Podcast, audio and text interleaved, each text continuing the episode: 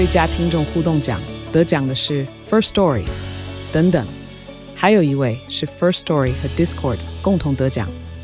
First Story 最新推出的 Discord 整合功能，是为听众管理新标杆，将拥有会员资格的听众自动加入 Discord 群组。这不仅减少创作者的负担，也为听众带来丰富的互动体验，获得全台 Podcaster 一致肯定。体验这个惊人的功能，立刻点击叙述栏链接，让你与听众互动更上层楼。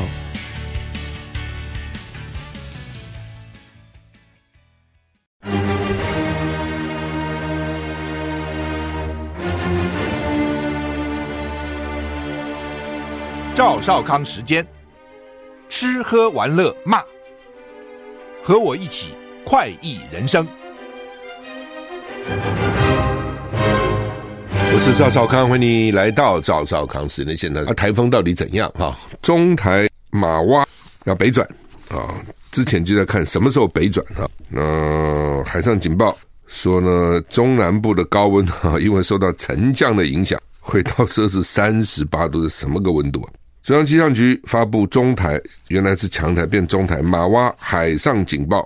今天五月三十号清晨五点，中心位置在鹅銮比东南东方四百九十公里的海面上，慢慢过来。我记得最早报时是还是两两千多公里啊，将近三千公里，现在只有四百九十公里了。向北转北北西移动，暴风圈逐渐进入巴士海峡，是台湾南东南部海面。因为台风外外围环流影响了，所以今天迎风面降雨多，估计北部。东半部转为局部短暂阵雨，宜兰花莲雨势最持续、最明显啊！宜兰花莲首当其冲。那中南部及金门因为受到台风外围沉降的影响，中南部金门要注意高温。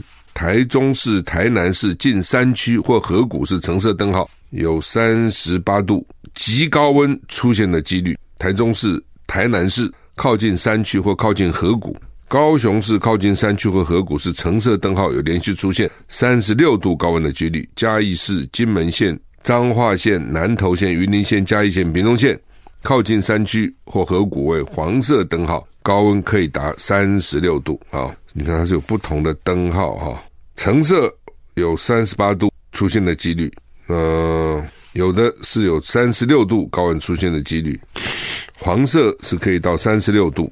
吴德荣在他的专栏说，马洼在巴士海峡北转后经过的海域呢，热含量逐渐降低，垂直风的风切稍微增强，强度值逐渐减弱。今天礼拜二到礼拜四，在台湾东面通过时候还是大型中台，但是慢慢经过巴士海峡，将转偏北，平行东海岸前进，跟台湾东海岸平行前，保持一定的距离，因为是大型中台。暴风圈半暴风圈还会先先后通过东侧各海域，就东边了，主要是东边。所以刚为什么讲宜兰花莲那边要注意哈？吴德荣说，今天到礼拜五，他在巴士海峡回转偏北缓慢移动。那今天的礼拜四呢？呃，各地要注意啊，就是特别是前锋有雨哈。背风面中南部平地天气稳定，气温偏高，沿海要注意强风，避免海边活动。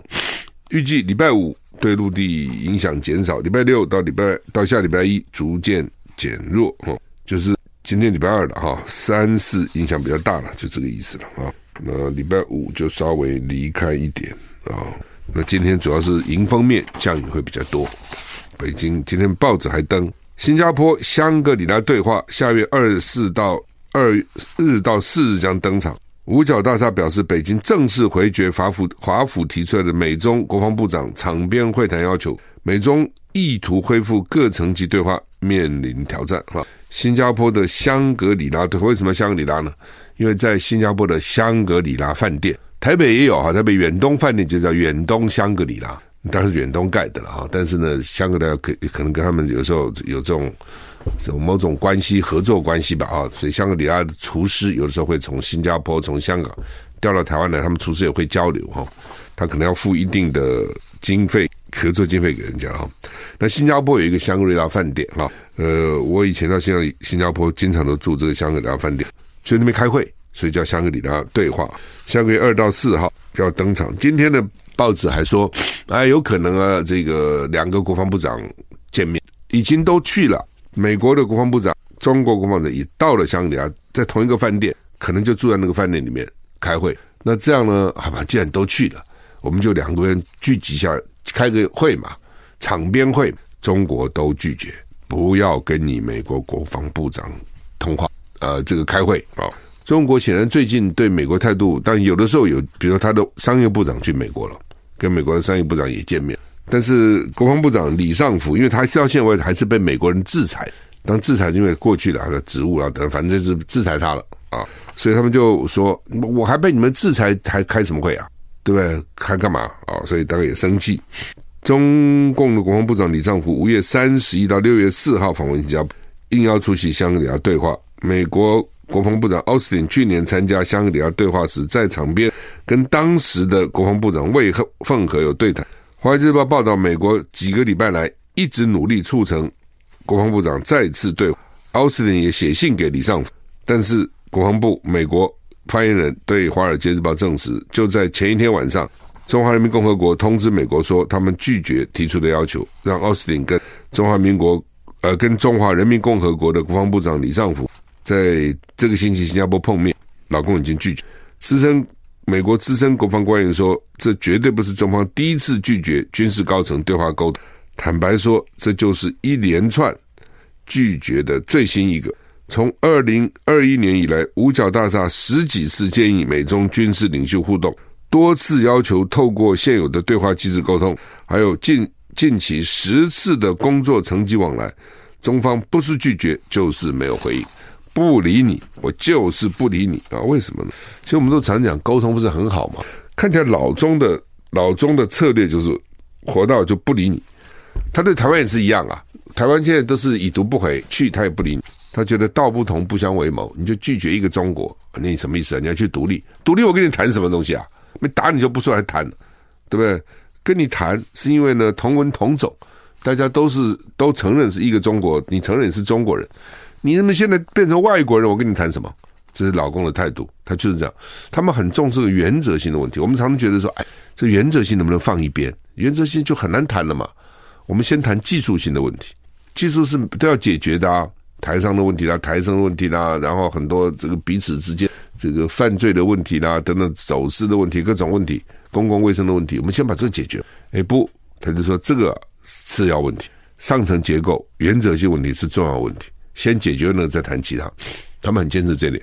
那他们跟美国也是，大概觉得跟你谈什么军事合作？你每天嘛搞一堆军事要打我了，是吧？一今天跟日本联合演习，明天跟南韩联合演习，后天跟菲律宾联合演习，大后天跟澳洲联合演习，要不然就搞在一起演习，你就针对我，我跟你谈什么？不假的吗？搞不好谈只在刺探我的意意图怎样啊？来了解我的这个实力到底怎样啊？啊，看看我的健康到底怎样？那我跟你见面干嘛？根本不要理你啊！其实就这样，他认为不会有什么好结果。既然没有什么好结果，相见不如不见，好吧？所以你看，他已经一连串从二零二一年以来两年以来几十十几次，老公都拒绝各种交流都拒绝哈。科索沃塞伊啊，塞尔维亚伊了，不满地方选举结果，跟北约维和部队爆发冲突，二十五个人受伤啊。莫索科，然后对不起，科索沃北部境内塞尔维亚伊不满阿尔巴尼亚选上当地市长市政的首长，展开抗议。这个族群问题还是蛮严重的，警察跟北约部队跟抗议者发生冲突，造成大概二十五名维和人员受伤。那民众，科索沃北部以塞尔维亚一为主，他们把塞尔维亚贝尔格勒视为他们的首都，不承认二十多年前境内阿尔巴尼亚一起义，那并且在二零零八年宣布独立，发表独立宣言。如今塞尔维亚一不满阿尔巴尼亚的这一了啊，就是这这个人啊。当选当地市政首长展开抗议，那奇怪，那就选上了怎么办呢？哦，选上我也不爽。北约驻科索沃部队发表声明，哦，指出呢有多名意大利跟匈牙利士兵因为燃烧装置爆炸无端遭到攻击，导致骨折跟挫伤等等。哈，BBC 说呢，这个北约谴责科索沃攻击让人完全无法接受，示威者试图闯入政府大楼。警方用催泪瓦斯跟晕眩弹阻止他们。这次危机可以追溯到四月啊，当时呢，科索沃的塞尔维亚以抵制地方选举，但是呢，还是选了。好，那乔克维奇卷入科索沃的独立争议啊，反正呢，法网赢球后在镜头上写写了一段话，被人家炎上了，被人家围剿了啊。乔克维奇今天发发网啊，志在挑战战史上大满贯最多二三冠的塞尔维亚网球名将乔克维奇，首轮直落三轻松过关。但他在赛后在镜头上写下一段疑似反对科索沃独立的文字，然后被人家围剿，甚至有球迷认为法网应该取消他的参赛资格。科索沃在二零零八年从塞尔维亚独立，但一直没有获得塞尔维亚的承认。而科索沃北部城镇的塞尔维亚一居民一直反对独立，最近更因为抵制市长选举发生暴力事件。乔克维奇在首轮赢球之后，用母语在电视转播摄影机镜头上写上：“科索沃是塞尔维亚的心脏，停止暴力。”他在赛后记者会上说：“我不是政客，无意参与政治辩论，但我身为塞尔维亚人，科索沃发生的事情让我很难过，我也感受到责任，有必要向所有塞尔维亚人表达支持。”不过，乔克维奇这么做让科索沃人民非常不爽，认为他是为了塞尔维亚政府宣传。乔克维奇在科索沃的壁画遭到破坏。推特上也有球迷呼吁，法网应该取消他的参赛资格。哎呀，反正任何事情一碰到政治哈，就很麻烦。乌干达反对同性恋的法律惹争议啊！东非国家乌干达总统穆塞维尼签署一项反同反同性恋的法案，这项引发争议的法案被形容是全球最严厉的反同措施，坦承自己同性恋不会被定罪。但从事同性恋的活动、出版、支持、传播都被视为有罪，面临起诉、监禁甚至死刑。对此，西方国家谴责，西方国家强烈抗议，包括美国、欧洲联盟跟国际人权组织都谴责。拜登抨击乌干达实施严酷的反同性恋新法律，严重侵犯人权，威胁将削减对这个东非国家的援助跟投资。他表示，美国可能会对东呃乌干达。实施制裁，并评估该法对美国跟乌干达来往的各方面的影响啊，所以老美要出手了啊！俄国改变战略了吗？罕见白天去突袭基辅，乌克兰说我很快就会报复。俄罗斯从礼拜天晚上到礼拜一对基辅发动一波攻击，其中包括罕见的白天突袭。乌克兰当局扬言一定会报复，而且迅速会报复。乌克兰武装部队司令周一表示，乌克兰的防空系统。摧毁了周日晚上和周一俄罗斯向乌克兰发射的八十九架无人机跟七十七门飞弹，但有一些建筑遭到破坏。而在几小时以后，基辅受到一次不寻常的白天攻击。乌克兰军方认为，这代表俄军改变策略，从夜间攻击转为以平民为目标。基辅市军事管理局表示，白天的炮火是月初以来俄军对基辅的第十六次攻击。乌克兰。的反攻迫在眉睫，当局誓言迅速展开报复。乌克兰总统泽连斯基表示，已经会见了高级军事指挥官，还安排了下一个阶段的进程。欧盟的代表说，他对俄乌冲突在今年夏天的发展不乐观，他相信俄罗斯只有在赢得战争的情况下才会谈判。普瑞尔说，看他看见双方都集中的军队，看到俄罗斯想赢得战争的意图明确。废话，打仗谁不想赢战争嘛？哦，都想赢了哈，只是呢，看起来这个俄罗斯白天去炸基辅，以前都是晚上，白天有时候就怕啊，就比如群众比较多的场合啦、医院啦、市集啦、学校，这地方不应该炸的了。不过有时候看来他们还是会发生这些爆炸事件哈。嗯，好吧，那黄仁勋哦，最近他是台南长大的，好像黄仁勋啊，这个。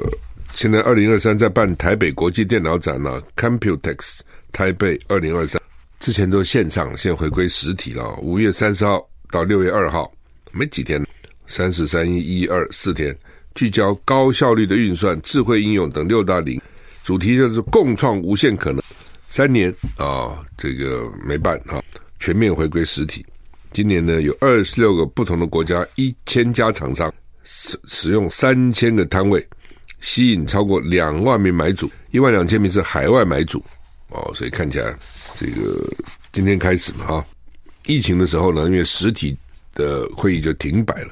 这次高报名很踊跃哈，登记超过两万人哈，国外就超过一万两千人啊。台北南南港展览馆一二馆二十六个国家不同的厂商一千家参加，六大主题：高效率的运算、智慧应用。次世代的通讯，超越现实，绿能永续创新跟应用，主题就是最近比较夯的 AI 啊，突然夯起来。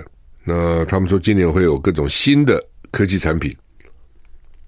哦，生成式的 AI 是今年最热门的议题。生成式的 AI 啊，我看黄荣勋昨天去演讲，吸引三千五百个人听话，很多人呢。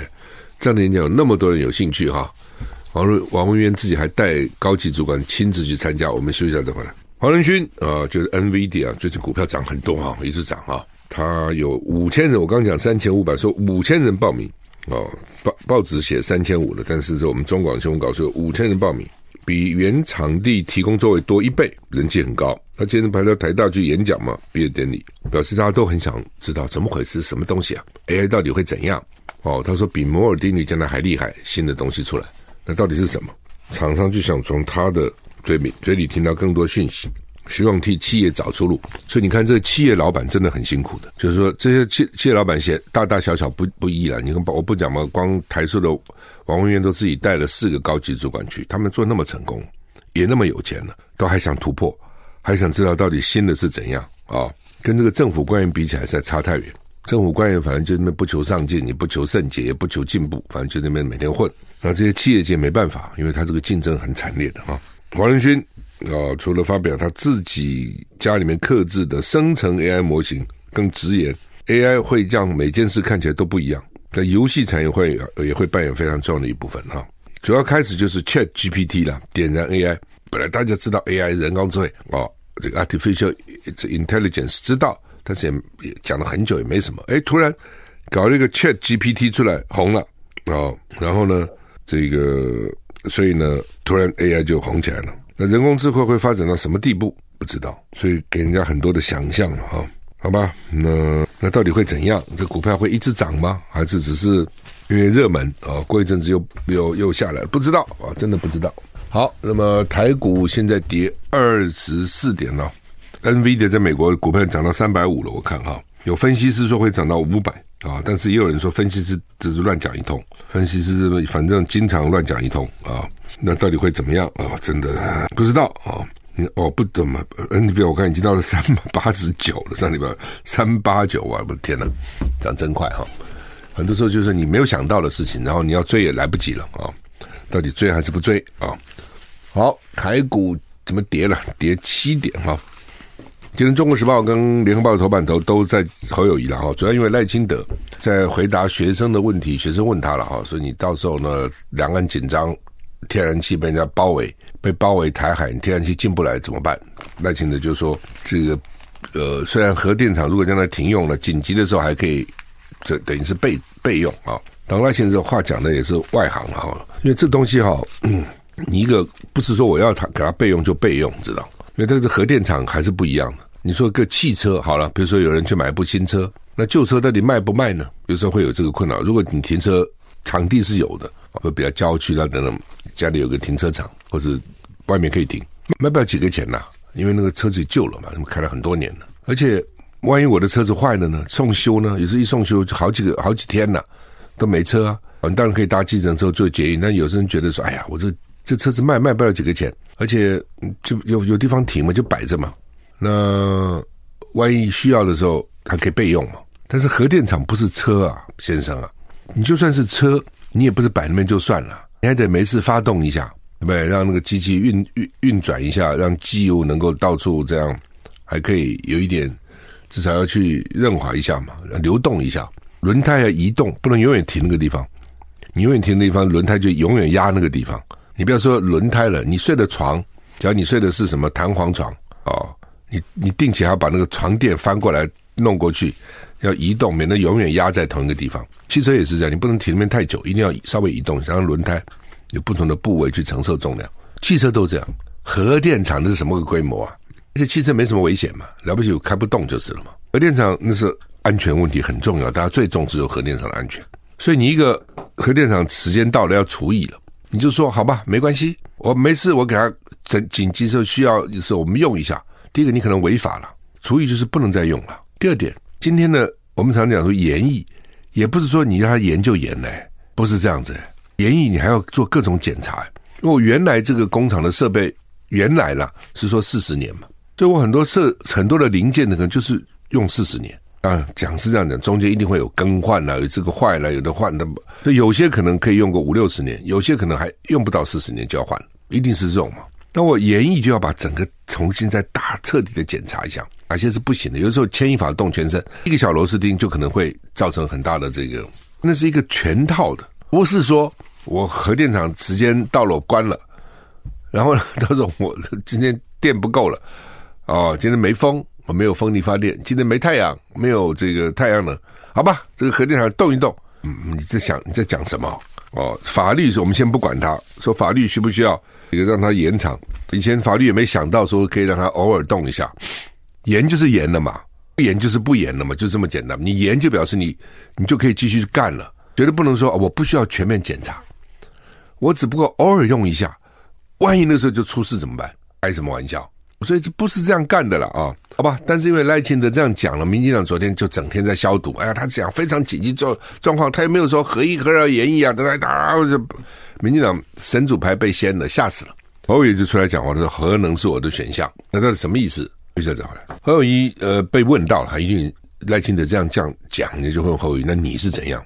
因为你四个核电厂里面三个在新北市啊，核一、核二、核四啊、哦，当然市长压力是比较大了哈、那福岛事件当然给全世界带来很大的震惊。那新北市首当其冲嘛，甚至说朱立伦是新北市长。他那时候呢，就去杯葛那个干式储存槽啊。什么叫干干式储存槽呢？就是核电厂，它现在用完了这个，所以不是用完了啦，就是发电以后，它那个燃料棒，燃料棒其实现在只用一点点，百分之几还百分之九十几，其实根本没用到。所以他们讲将来也许可以继续再利利用啊。那一般的说，以前送到兰屿的那种废核核的那种废料，就是很低阶的，什么手套啦、雨鞋啦这种东西，那其实辐射量很低的。兰屿人都这样。跳了，你这样怎么可能把你现在用的这种所谓还高含量的燃料棒送到哪里去呢？以前曾经谈过，是不是跟北韩合作啦，或者大陆啦，哦，什么戈壁沙漠等等，但是现在不可能了嘛。好，那现在怎么办呢？全世界现在大概除了极少有地方放以外，都是放在现在工厂的下面，现在都是这样子。哦，那你说，当很多人就你不不是我现在变成个永久废核厂嘛？永久很难讲的，也许有一天人类真的是可以再利用你现在这个九十几趴的这个燃料棒继续再提炼，有可能，或者将来真的有什么方法？那只是说，因为核电厂就在这里了嘛，它现在也在发电嘛，那现在是不发电了啊？那就那个地方就是反正先放在地地底下，原来是这样了啊。呃，你说有什么风险吗？其实也没有，你你就是这样子吧，哦，把它封好。然后后来说底下已经放不下。因为当时设计的时候，大概觉得认为是可以的，就现在放不下。他们就在外面要设所谓干式储存厂，那地底下显然是湿式储存厂。那放一阵子，因为那个刚用完的核燃料、核燃料棒先放在里面，过过一阵子，他们移出来到外面这个干式储存厂，不是我们想象的什么搭几个架子，不是，它是还是做的像 silo，就是像那个那个圆形的那种那种主主藏塔一样，还是很坚固的。它就放在里面。其实你说安不安全，也没什么不安全，反正就都封好了嘛，它也不会泄露出来，雨水不可能进去嘛。那目前就是这样子。哦，那当你会讲说，那还在这里啊？我以为你是四十年以后核电厂拆掉，我们可以盖个公园啊等等。现在还是这样子，就是说呢，它就是先摆那个地方。那全世界现在也都是这样。好，那那个时候呢，要干式储存槽呢，朱立伦当然就不发照，但地方政府啊要整你啊。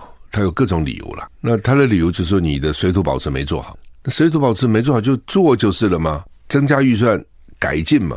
但是呢，反正就是我就是不给你过了。哦，那朱立伦的时候，因为福岛事件也就罢了嘛，因为当时的确大家怕核适那时候也封存，也是因为这个原因嘛。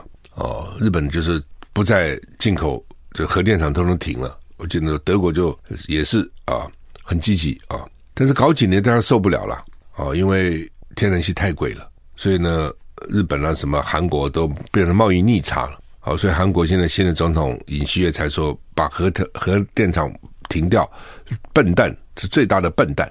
就你便宜的稳定的电不用，你去搞那个贵的不稳定的，那不是笨蛋吗？这从他的角度了哈。嗯，你从反核人士那有不同的看法。好，那侯友宜出来，当时他就朱立伦副市长，他接了市长以后，他显然是延续这样的政策。好，所以每次何安问侯友宜，他就讲得很模棱两可哎呀，没有核安就没有什么核电了，类似这样。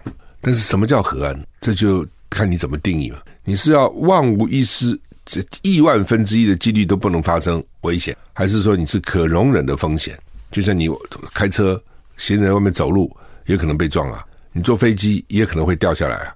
虽然很低，但是还是总有风险。那你说我一点风险都不要，那是一回事情。但是事实上不可能，就算火力发电厂也有它的风险嘛，只是不同的风险。那你说火力发电厂造成肺腺癌，这是不是风险呢？好，那侯友宜一直不肯表态哦，一直到赖清德讲了这个话，大家问侯友宜，侯友宜才说：我如果做总统，我把核安做好。核能是我的选项，那他并不是他一定要核能哦，他说是我的选项，就是我可以选核能，我也可以不选核能哦，所以侯友谊还是没有讲的多肯定啊。那侯友宜该怎么讲？我也在想这个问题。他可能可以讲说，我原来之所以反对，是因为我不信任民进党政府，民进党政府说一套做一套，而且能力不够。那我如果当总统不一样，我一定让核电厂的安全达到最高的标准，绝对不会忘误。这个有任何的风险，绝对不可能。因此，在这种情况之下，我会选择核能作为的发电的一部分。因为全全世界除了极少数，它都有一定的比例了。比如说，核电在二十趴、三十趴，燃煤占比如二十趴、三十趴，绿能占个十五趴、二十趴啊，天然气呢，它有一定的比例。一方面是多元化嘛，一方面是防止所有的东西都放在一个篮子里面，鸡蛋，同时平平摊那个成本。好，那么。这次的选举呢，大概就几个了，一个两岸嘛，战争和平；第二就是能源，废核反反核。我想这是最相当重要的选项。那至少侯友宜他意思是他并反并没有反对核能，但是没有反对核能是不是就是因为他选的还不一定？那要看状况，看起来是这样子。呃，联合报头版头登的就是现在是一个人的家庭越来越多，真的很多哎，单人户。就这个户里只住一个人，有百分之三十五点四的家庭只有一个人是最多的，有百分之二十一是两个人，有百分之十八点一三个人，有百分之十三点九四个人，有百分之十一点六五个人，所以现在已经有三百二十二万户只有一个人，一个人很多种情况了，比如说通常了是先生死了，因为通常男人寿命比女人短好几岁嘛，在通常男人结婚的时候又比女的大几岁。所以，假如说平均寿命少个五六岁，又大个五六岁，不就十年嘛？哦，所以这时候这个女性可能就要单独，当然也有倒过来，但是大部分是女性会单独活。在美国也经常这种情况，老太婆一个人住。哦，那时候我们就看有些留学生台湾去就跟分租房子嘛，那有些老太婆就只要有人作伴，房租给的很便宜。哦，那另外纽约啊什么很多老太婆就是每天去超市买一点点东西。你多买一点不好吗？不，他买一点够他那天吃就好了。他这样就可以经常出去，你知道吗？到超市逛逛也是一个，就蛮可怜的啊，就没什么事干嘛啊，总有点事情也好。反正人家说一天怎么打发那时间呢？那另外就是单身呐、我觉得现在单身的人越来越多，男男女女不结婚哦，他不是不生孩子，婚都不结了。那这个你你也就你都不结，到了四五十岁以后也很难结了。哦，年轻的时候爱啊，那个情感比较浓烈啊，荷尔蒙这个比较比较分泌比较多啊，也是糊里糊涂就结了。越年纪越大，我一个人已经过得好好的，我再搞一个人来，我不习惯嘛。我一个人自己活了三四十年、四五十年，我干嘛不再结个婚呢？虽然很很多人还是想了，但是不容易了。就是你那个生活越来越难，所以他拖过那个时间以后，很多人就算了。反正啊，就是越来单单人家庭越来越多。我现在看有些餐厅慢慢也开始这样，因为以前你现在餐厅都要去定位哈，如果你说你几个人呢？一个，他不太想接你，你知道吗？我同一个桌子，我可以坐四个人，我干嘛坐你一个人呢？你能吃多少东西？两个他们都不太愿意了。但是现在慢慢有些餐厅慢慢我看也开始两个人位置也多了，就小桌了啊，两个人位置一个人坐也还好嘛，不一定都是大桌了，也是要应你要应对这样的这个趋势哈。那所以这是一个啊，第二个就是。他们讲的不健康余命，什么叫不健康余命？就是说你活了，但最后那几年不健康。说原来呢，就八年多，就去年减到七年多啊，政府就很高兴。学者就说你高兴什么？我都死了，因为疫情超额死亡啊，那都死了也是没有什么不健康余年的嘛。当然少一点又怎样呢？啊，反正就是彼此这样都有不同的意见啊。就是说我们是希望说活得老还要活得好，你活得还是健康啊，这啊。如果你活得老老这么躺在病床上病恹恹的啊，不太能动，还人家伺候你，当然了，好死不如赖活了。但是如果能够健康活多好呢？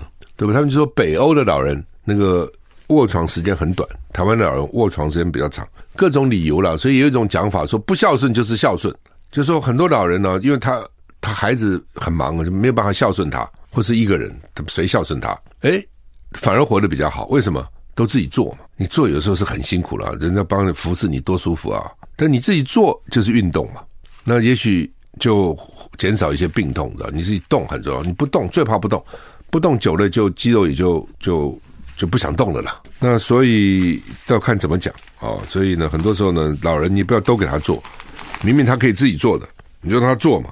啊，不要什么菜也给他夹，来菜来给他提，东西给他提，就怕他累到了，不是反而害了他。很多时候是这样啊。好，那么国造潜舰九月触水不下水，这什么鬼啊？他们现在搞个潜舰，所以九九月军方有两派，一派说你要按部就班嘛，你别这么还不对不对？揠苗助长，有一派觉得我们要赶快秀，明年要选举了啊，表示我们国防很厉害，蔡英文很厉害啊。那除了有永鹰号飞机，还有永鹰号潜水艇啊，那 碰一下水就算了。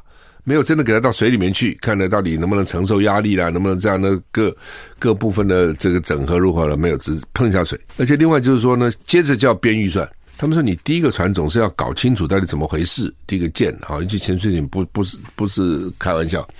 那到底实际上走一阵子会会怎样？要怎么改善啊？等等，再搞二二三四烧嘛？他不啊，他这个接着就要干啊。好，那么旅旅馆一直缺工了。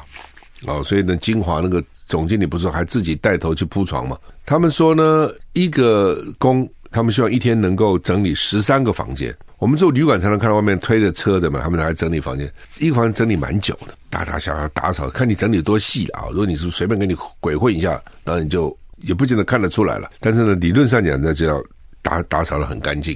呃，所以一个人打扫十三间一天，十三间。随便混当然很快了，这一间一间打扫也是蛮累的哈。但是找不到人啊，找不到人。北部呢，大概一月三万块有了哈，中南部只有两万八啊。所以呢，这个他们跟媒媒介的不几几万人吧，呃，媒介的六千人，只有真的成功只有一千多人。而且成功这些人一千多，搞不好做两天跑了也说不定了，有更好的工作就走了啊。而且那蛮无聊的。你不要以为是说你男男女女在那边嘻嘻哈哈时间打发，你一个人在房里面搞，对？也蛮无聊的哈。所以行政院要推大学生暑期去旅馆打工哦，那当然也有人有意见了，说哎，这个旅馆工也要训练然后，训练一两个月才能上手啊。你就是你大学暑假一共才两个月，三个月可能不到，你就给他去打工也不训练啊，你这叫什么呢？啊，这真的解燃眉之之急，但是真的有用吗？真的好，大陆的神舟十六号今天要发射，大概现在已经发射了啊，现在应该发射，它在九点三十一分发射，为什么有个三十一分？我不懂，有算吗？现在有三个人组成，这是第三批太空人。这一上去就半年，我觉得做太空人那个心智要很成熟啊。是不？我们上去，我们给你搞半年在那个太空上面，我觉得那个心理压力也蛮大的。现在十六号、十五号，去年十一月二十九号上上升到现在也差不多半年，生活了一百八十一天在轨道。那现在十六号去要接十五号啊，都不容易了啊。就说你自己想想，那是哇，这个。卫星打火箭把卫星载上去啊，然后在太空船跟他们对接啊，然后就是你听起来以前觉得像神话才有可能，而现在还真的干哦。她最近老公又搞了一个大飞机，一百多个人的一百六几个人大飞机，所以我常常觉得说，人家这样搞，那我们呢？好吧，时间到了，谢谢收听，再见。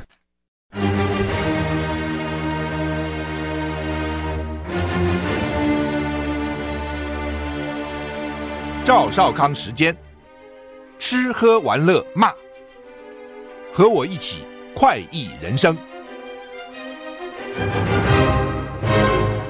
我是赵少康，欢迎你来到赵少康时间。现在啊，台风到底怎样？哈，中台马哇要北转啊，之前就在看什么时候北转哈。那海上警报说呢，中南部的高温哈，因为受到沉降的影响，会到摄氏三十八度，是什么个温度啊？中央气象局发布中台，原来是强台变中台马蛙海上警报，今天五月三十号清晨五点，中心位置在鹅銮比东南东方四百九十公里的海面上，慢慢过来。我记得最早报时是还是两两千多公里啊，将近三千公里，现在只有四百九十公里了。向北转北北西移动，暴风圈逐渐进入巴士海峡，是台湾南东南部海面。因为台风外外围环流影响了，所以今天迎风面降雨多，估计北部。东半部转为局部短暂阵雨，宜兰花莲雨势最持续、最明显啊！宜兰花莲首当其冲。那中南部及金门因为受到台风外围沉降的影响，中南部金门要注意高温。台中市、台南市近山区或河谷是橙色灯号，有三十八度极高温出现的几率。台中市、台南市靠近山区或靠近河谷。高雄市靠近山区或河谷是橙色灯号，有连续出现三十六度高温的几率。嘉义市、金门县、彰化县、南投县、云林县、嘉义县、屏东县靠近山区或河谷为黄色灯号，高温可以达三十六度啊！你看它是有不同的灯号哈，橙色有三十八度出现的几率，呃，有的是有三十六度高温出现的几率，黄色是可以到三十六度。吴德荣在他的专栏说，马洼在巴士海峡北转后经过的海域呢，热含量逐渐降低，垂直风的风切稍微增强，强度值逐渐减弱。今天礼拜二到礼拜四，在台湾东面通过时候还是大型中台，但是慢慢经过巴士海峡，将转偏北，平行东海岸前进，跟台湾东海岸平行前，保持一定的距离，因为是大型中台。暴风圈半暴风圈还会先先后通过东侧各海域，就东边了，主要是东边。所以刚刚为什么讲宜兰花莲那边要注意哈？吴德荣说，今天到礼拜五，他在巴士海峡回转偏北缓慢移动。那今天的礼拜四呢？呃，各地要注意啊，就是特别是前锋有雨哈。背风面中南部平地天气稳定，气温偏高，沿海要注意强风，避免海边活动。预计礼拜五。对陆地影响减少，礼拜六到礼拜到下礼拜一逐渐减弱，哦，就是今天礼拜二了哈，三四影响比较大了，就这个意思了啊。那礼拜五就稍微离开一点啊。那今天主要是迎风面降雨会比较多。北京今天报纸还登新加坡香格里拉对话，下月二四到二日到四日将登场。五角大厦表示，北京正式回绝华府华府提出来的美中国防部长场边会谈要求，美中意图恢复各层级对话面临挑战。哈，新加坡的香格里拉对话，为什么香格里拉呢？因为在新加坡的香格里拉饭店，台北也有哈，台北远东饭店就叫远东香格里拉，当然是远东盖的了哈。但是呢，香格里拉可可能跟他们有时候有这种。有某种关系，合作关系吧，啊，所以香格里拉的厨师有的时候会从新加坡、从香港调到台湾来，他们厨师也会交流哈，他可能要付一定的经费，合作经费给人家哈。那新加坡有一个香格里拉饭店哈，呃，我以前到新加新加坡经常都住这个香格里拉饭店，去那边开会，所以叫香格里拉对话。下个月二到四号要登场，今天的报纸还说，哎，有可能啊，这个两个国防部长见面，已经都去了。美国的国防部长、中国国防部长也到了香格里拉，在同一个饭店，可能就住在那个饭店里面开会。那这样呢？好吧，既然都去了，我们就两个人聚集一下，开个会嘛，场边会。中国都拒绝，不要跟你美国国防部长通话，呃，这个开会啊。中国显然最近对美国态度，但有的时候有，比如说他的商业部长去美国了，跟美国的商业部长也见面。但是国防部长李尚福，因为他到现在为止还是被美国人制裁，当制裁因为过去的他的职务啊等，反正是制裁他了啊，所以他们就说，我还被你们制裁，还开什么会啊？对不对？还干嘛啊？所以大概也生气。中共的国防部长李尚福五月三十一到六月四号访问新加坡，应邀出席香格里拉对话。美国国防部长奥斯汀去年参加香格里拉对话时，在场边跟当时的国防部长魏凤和有对谈。《华尔街日报》报道，美国几个礼拜来一直努力促成国防部长再次对。奥斯汀也写信给李尚福，但是国防部美国发言人对《华尔街日报》证实，就在前一天晚上，中华人民共和国通知美国说，他们拒绝提出的要求，让奥斯汀跟中华民国呃跟中华人民共和国的国防部长李尚福在这个星期新加坡碰面。老公已经拒绝。资深美国资深国防官员说，这绝对不是中方第一次拒绝军事高层对话沟通。坦白说，这就是一连串拒绝的最新一个。从二零二一年以来，五角大厦十几次建议美中军事领袖互动，多次要求透过现有的对话机制沟通，还有近近期十次的工作层级往来，中方不是拒绝就是没有回应，不理你，我就是不理你啊！为什么呢？其实我们都常讲沟通不是很好吗？看起来老中的老中的策略就是活到就不理你，他对台湾也是一样啊。台湾现在都是已读不回，去他也不理你。他觉得道不同不相为谋，你就拒绝一个中国，那你什么意思啊？你要去独立，独立我跟你谈什么东西啊？没打你就不出来谈，对不对？跟你谈是因为呢同文同种，大家都是都承认是一个中国，你承认你是中国人，你怎么现在变成外国人？我跟你谈什么？这是老公的态度，他就是这样，他们很重视原则性的问题。我们常常觉得说，哎，这原则性能不能放一边？原则性就很难谈了嘛。我们先谈技术性的问题，技术是都要解决的啊。台商的问题啦，台上的问题啦，然后很多这个彼此之间这个犯罪的问题啦，等等走私的问题，各种问题，公共卫生的问题，我们先把这个解决。哎，不，他就说这个次要问题，上层结构原则性问题是重要问题，先解决了再谈其他。他们很坚持这点。那他们跟美国也是，大概觉得跟你谈什么军事合作？你每天嘛搞一堆军事要打我了。怎么？一今天跟日本联合演习，明天跟南韩联合演习，后天跟菲律宾联合演习，大后天跟澳洲联合演习，要不然就搞在一起演习，你就针对我，我跟你谈什么？不假的吗？搞不好谈只在刺探我的意意图怎样啊？来了解我的这个实力到底怎样啊？啊，看看我的健康到底怎样？那我跟你见面干嘛？根本不要理你啊！其实就这样，他认为不会有什么好结果。既然没有什么好结果，相见不如不见。好吧，所以你看，他已经一连串从二零二一年以来两年以来几十十几次，老公都拒绝各种交流都拒绝哈。科索沃塞伊啊，塞尔维亚一了，不满地方选举结果，跟北约维和部队爆发冲突，二十五个人受伤啊。莫索科，然后对不起，科索沃北部境内塞尔维亚一不满阿尔巴尼亚选上当地市长市政的首长，展开抗议。这个族群问题还是蛮严重的。警察跟北约部队跟抗议者发生冲突，造成大概二十五名维和人员受伤。那民众，科索沃北部以塞尔维亚一为主，他们把塞尔维亚贝尔格勒视为他们的首都，不承认二十多年前境内阿尔巴尼亚一起义。那并且在二零零八年宣布独立，发表独立宣言。如今塞尔维亚一不满阿尔巴尼亚的这一了啊，就是这这个人啊。当选当地市政首长展开抗议，那奇怪，那就选上了怎么办呢？哦，选上我也不爽。北约驻科索沃部队发表声明，哦，指出呢有多名意大利跟匈牙利士兵因为燃烧装置爆炸，无端遭到攻击，导致骨折跟挫伤等等。哈，BBC 说呢，这个北约谴责科索沃攻击让人完全无法接受，示威者试图闯入政府大楼。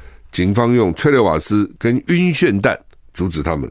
这次危机可以追溯到四月啊，当时呢，科索沃的塞尔维亚以抵制地方选举，但是呢，还是选了。好，那乔克维奇卷入科索沃的独立争议啊，反正呢，法网赢球后在镜头上写写了一段话，被人家炎上了，被人家围剿了啊。乔克维奇今天发发网啊。志在挑战战史上大满贯最多二三冠的塞尔维亚网球名将乔克维奇，首轮直落三轻松过关，但他在赛后在镜头上写下一段疑似反对科索沃独立的文字，然后被人家围剿，甚至有球迷认为法网应该取消他的参赛资格。科索沃在二零零八年从塞尔维亚独立，但一直没有获得塞尔维亚的承认，而科索沃北部城镇的塞尔维亚一居民一直反对独立。最近更因为抵制市长选举发生暴力事件。乔克维奇在首轮赢球之后，用母语在电视转播摄影机镜头上写上：“科索沃是塞尔维亚的心脏，停止暴力。”他在赛后记者会上说：“我不是政客，无意参与政治辩论，但我身为塞尔维亚人，科索沃发生的事情让我很难过，我也感受到责任，有必要向所有塞尔维亚人表达支持。”不过，乔克维奇这么做让科索沃人民非常不爽，认为他是为了塞尔维亚政府宣传。乔克维奇在科索沃的壁画遭到破坏，推特上也有球迷呼吁，法网应该取消他的参赛资格。哎呀，反正任何事情一碰到政治哈，就很麻烦。乌干达反对同性恋的法律惹争议啊。东非国家乌干达总统穆塞维尼签署一项反同反同性恋的法案，这项引发争议的法案被形容是全球最严厉的反同措施。坦承自己同性恋不会被定罪，但从事同性恋的活动、出版、支持、传播都被视为有罪，面临起诉、监禁甚至死刑。对此，西方国家谴责，西方国家强烈抗议，包括美国、欧洲联盟跟国际人权组织都谴责。拜登。抨击乌干达实施严酷的反同性恋新法律，严重侵犯人权，威胁将削减对这个东非国家的援助跟投资。他表示，美国可能会对东呃乌干达实施制裁，并评估该法对美国跟乌干达来往的各方面的影响啊。所以老美要出手了啊！俄国改变战略了吗？罕见白天去突袭基辅，乌克兰说：“我很快就会报复。”俄罗斯从礼拜天晚上到礼拜一对基辅发动一波攻击，其中包括罕见的白天突袭。乌克兰当局扬言一定会报复，而且迅速会报复。乌克兰武装部队司令周一表示，乌克兰的防空系统摧毁了周日晚上和周一俄罗斯向乌克兰发射的八十九架无人机跟七十七门飞弹，但有一些建筑遭到破坏。而在几小时以后，基辅受到一次不寻常的白天攻击。乌克兰军方认为，这代表俄军改变策略。从夜间攻击转为以平民为目标。基辅市军事管理局表示，白天的炮火是月初以来俄军对基辅的第十六次攻击。乌克兰的反攻迫在眉睫，当局誓言迅速展开报复。乌克兰总统泽连斯基表示，已经会见了高级军事指挥官，安安排了下一个阶段的进程。欧盟的代表说，他对俄乌冲突在今年夏天的发展不乐观。他相信俄罗斯只有在赢得战争的情况下才会谈判。普尔说。看他看见双方都集中的军队，看到俄罗斯想赢得战争的意图明确。废话，打仗谁不想赢战争嘛？哦，都想赢了哈。只是呢，看起来这个俄罗斯白天去炸基辅，以前都是晚上，白天有时候就怕啊，就比如群众比较多的场合啦、医院啦、市集啦、学校，这地方不应该炸的了。不过有时候看来他们还是会发生这些爆炸事件哈。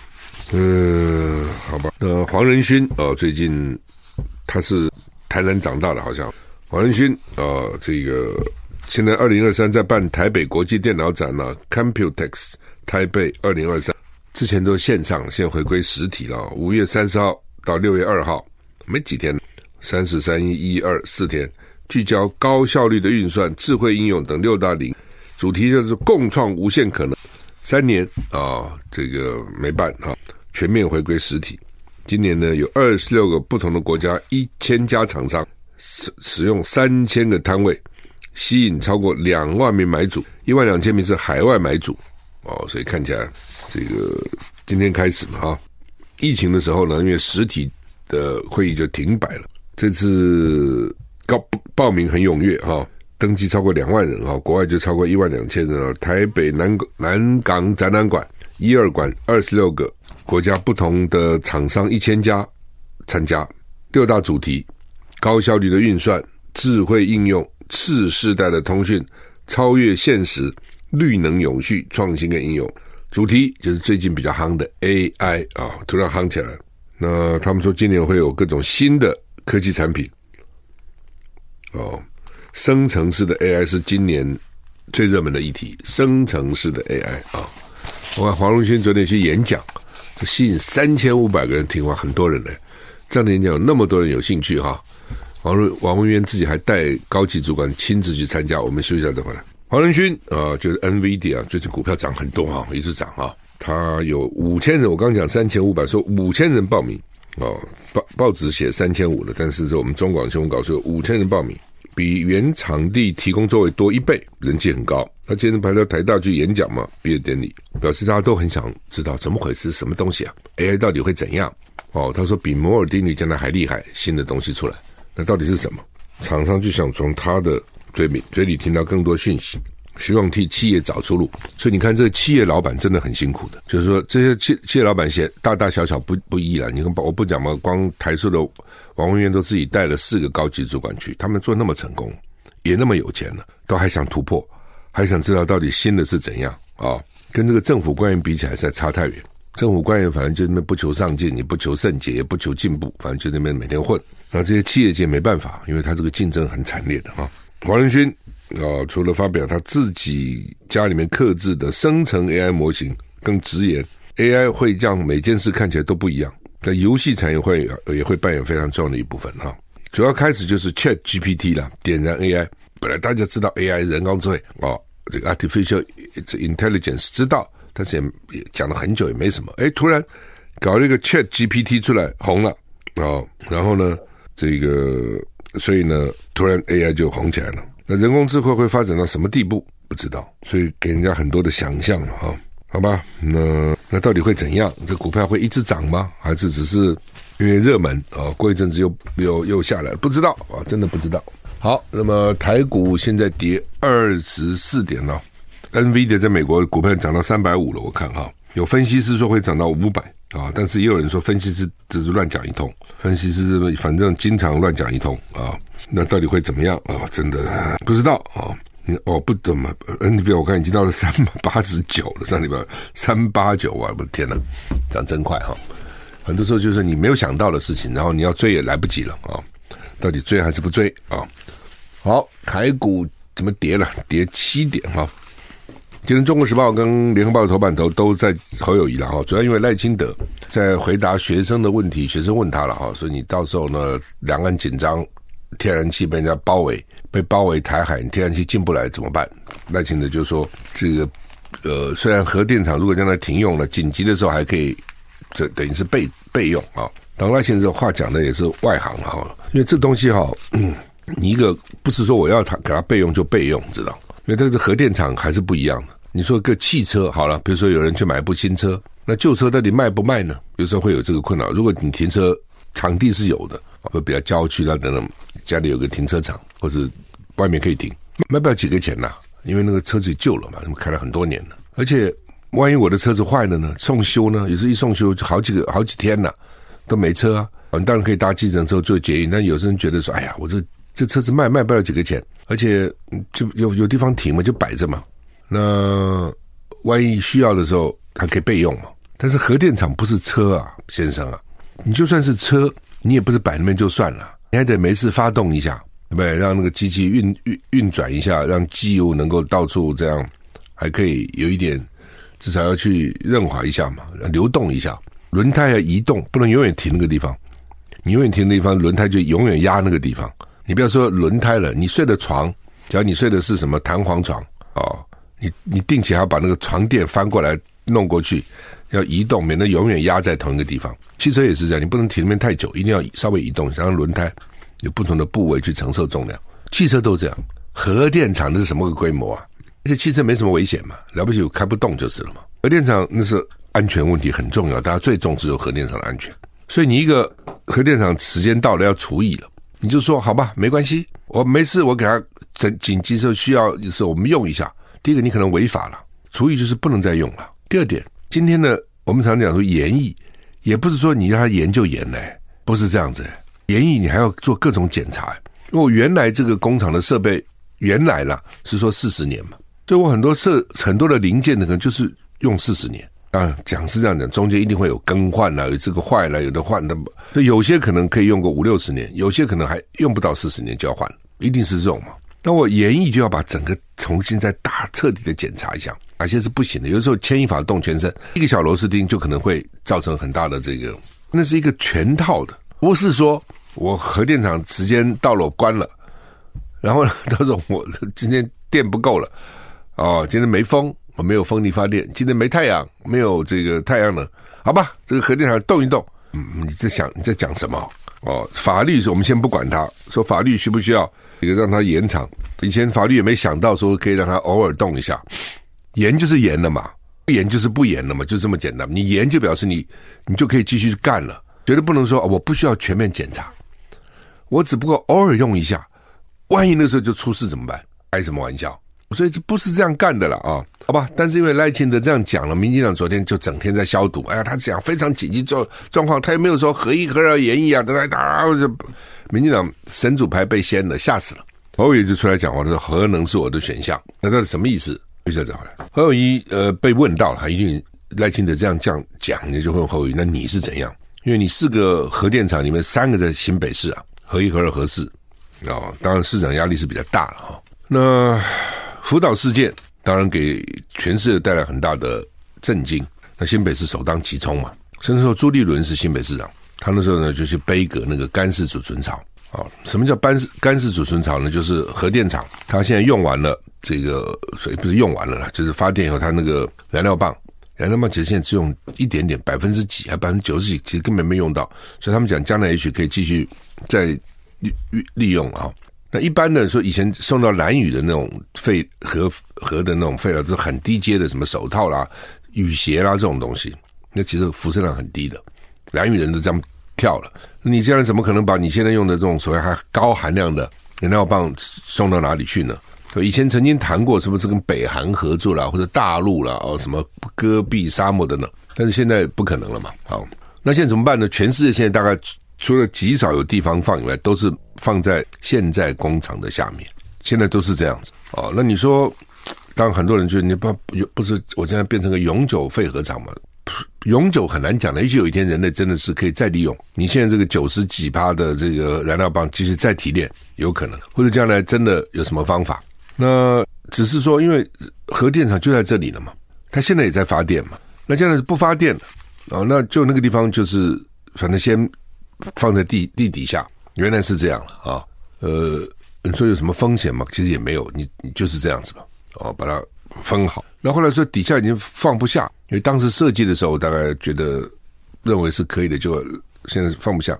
他们就在外面要设所谓干式储存厂，那地底下显然是湿式储存厂。那放一阵子，因为那个刚用完的核燃料、核燃料棒先放在里面，过过一阵子，他们移出来到外面这个干式储存厂，不是我们想象的什么搭几个架子，不是，它是还是做的像 silo，就是像那个那个。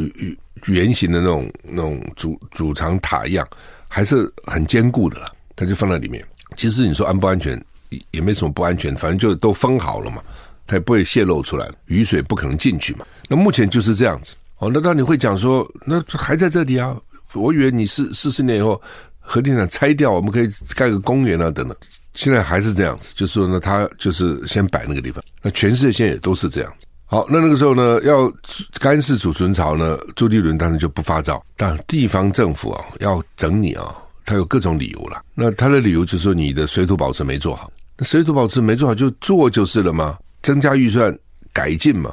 但是呢，反正就是我就是不给你过了。哦，那朱立伦的时候，因为福岛事件也就罢了嘛，因为当时的确大家怕核适那时候也封存，也是因为这个原因嘛。哦，日本就是不再进口，这核电厂都能停了。我记得德国就也是啊，很积极啊，但是搞几年大家受不了了啊，因为天然气太贵了，所以呢，日本啊什么韩国都变成贸易逆差了。好，所以韩国现在新的总统尹锡悦才说，把核核电厂停掉，笨蛋是最大的笨蛋。就你便宜的稳定的电不用，你去搞那个贵的不稳定的，那不是笨蛋吗？这从他的角度了哈。嗯，你从反核人士上有不同的看法。好，那侯友谊出来。当时他就朱立伦副市长，他接了市长以后，他显然是延续这样的政策，好，所以每次何安问侯友谊，他就讲得很模棱两可。哎呀，没有核安就没有什么核电了，类似这样。但是什么叫核安？这就看你怎么定义了。你是要万无一失，这亿万分之一的几率都不能发生危险，还是说你是可容忍的风险？就像你开车，行人在外面走路也可能被撞啊，你坐飞机也可能会掉下来啊，虽然很低。但是还是总有风险。那你说我一点风险都不要，那是一回事情。但是事实上不可能，就算火力发电厂也有它的风险嘛，只是不同的风险。那你说火力发电厂造成肺腺癌，这是不是风险呢？好，那侯友宜一直不肯表态哦，一直到赖清德讲了这个话，大家问侯乙，侯乙才说：我如果做总统，我把核安做好，核能是我的选项。那他并不是他一定要核能哦，他说是我的选项，就是我可以选核能，我也可以不选核能哦，所以。侯友谊还是没有讲的多肯定了。那侯友宜该怎么讲？我也在想这个问题。他可能可以讲说：“我原来之所以反对，是因为我不信任民进党政府。民进党政府说一套做一套，而且能力不够。那我如果当总统不一样，我一定让核电厂的安全达到最高的标准，绝对不会忘这个有任何的风险，绝对不可能。因此，在这种情况之下，我会选择核能作为的发电的一部分，因为全全世界除了极少数，它都有一定的比例啦。比如说核电在二十趴、三十趴，燃煤占比如二十趴、三十趴，绿能占个十五趴、二十趴啊，天然气呢，它有一定的比例。一方面是多元化嘛，一方面是防止所有的东西都放在一个篮子里面，鸡蛋，同时平平摊那个成本。好，那么这次的选举呢，大概就几个了，一个两岸嘛，战争和平；第二就是能源，废核反反核。我想这是最相当重要的选项。那至少侯友宜他意思是他并反并没有反对核能，但是没有反对核能是不是就是因为他选的还不一定。那要看状况，看起来是这样子。呃，联合报头版头登的就是现在是一个人的家庭越来越多，真的很多哎。单人户就这个户里只住一个人，有百分之三十五点四的家庭只有一个人是最多的，有百分之二十一是两个人，有百分之十八点一三个人，有百分之十三点九四个人，有百分之十一点六五个人。所以现在已经有三百二十二万户只有一个人，一个人很多种情况了，比如说。通常啦，是先生死了，因为通常男人寿命比女人短好几岁嘛。在通常男人结婚的时候又比女的大几岁，所以假如说平均寿命少个五六岁，又大个五六岁，不就十年嘛？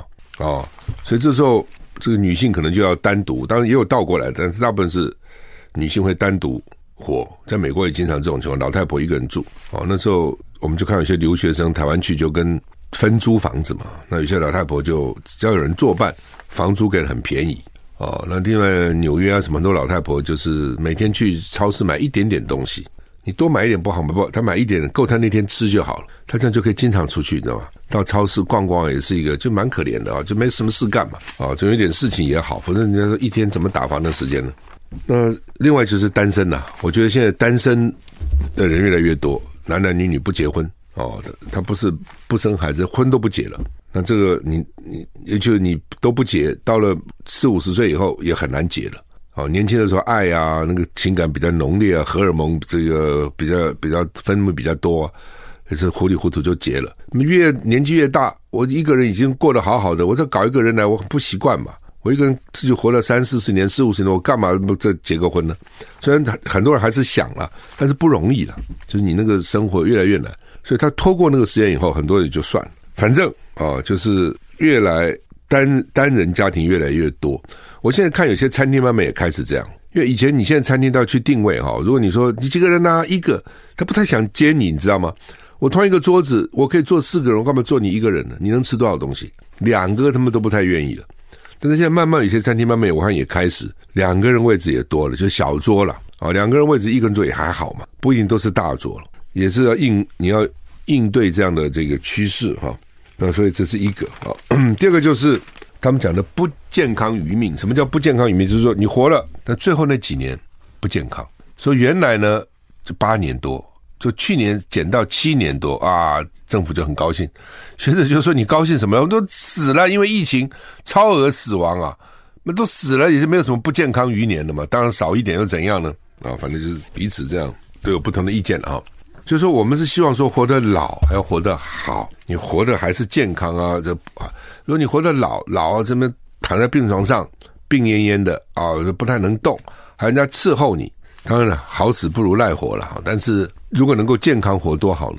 对吧？他们就说北欧的老人那个卧床时间很短，台湾的老人卧床时间比较长，各种理由了。所以有一种讲法说，不孝顺就是孝顺，就是说很多老人呢，因为他他孩子很忙，就没有办法孝顺他。或是一个人，他谁孝顺他？诶，反而活得比较好。为什么？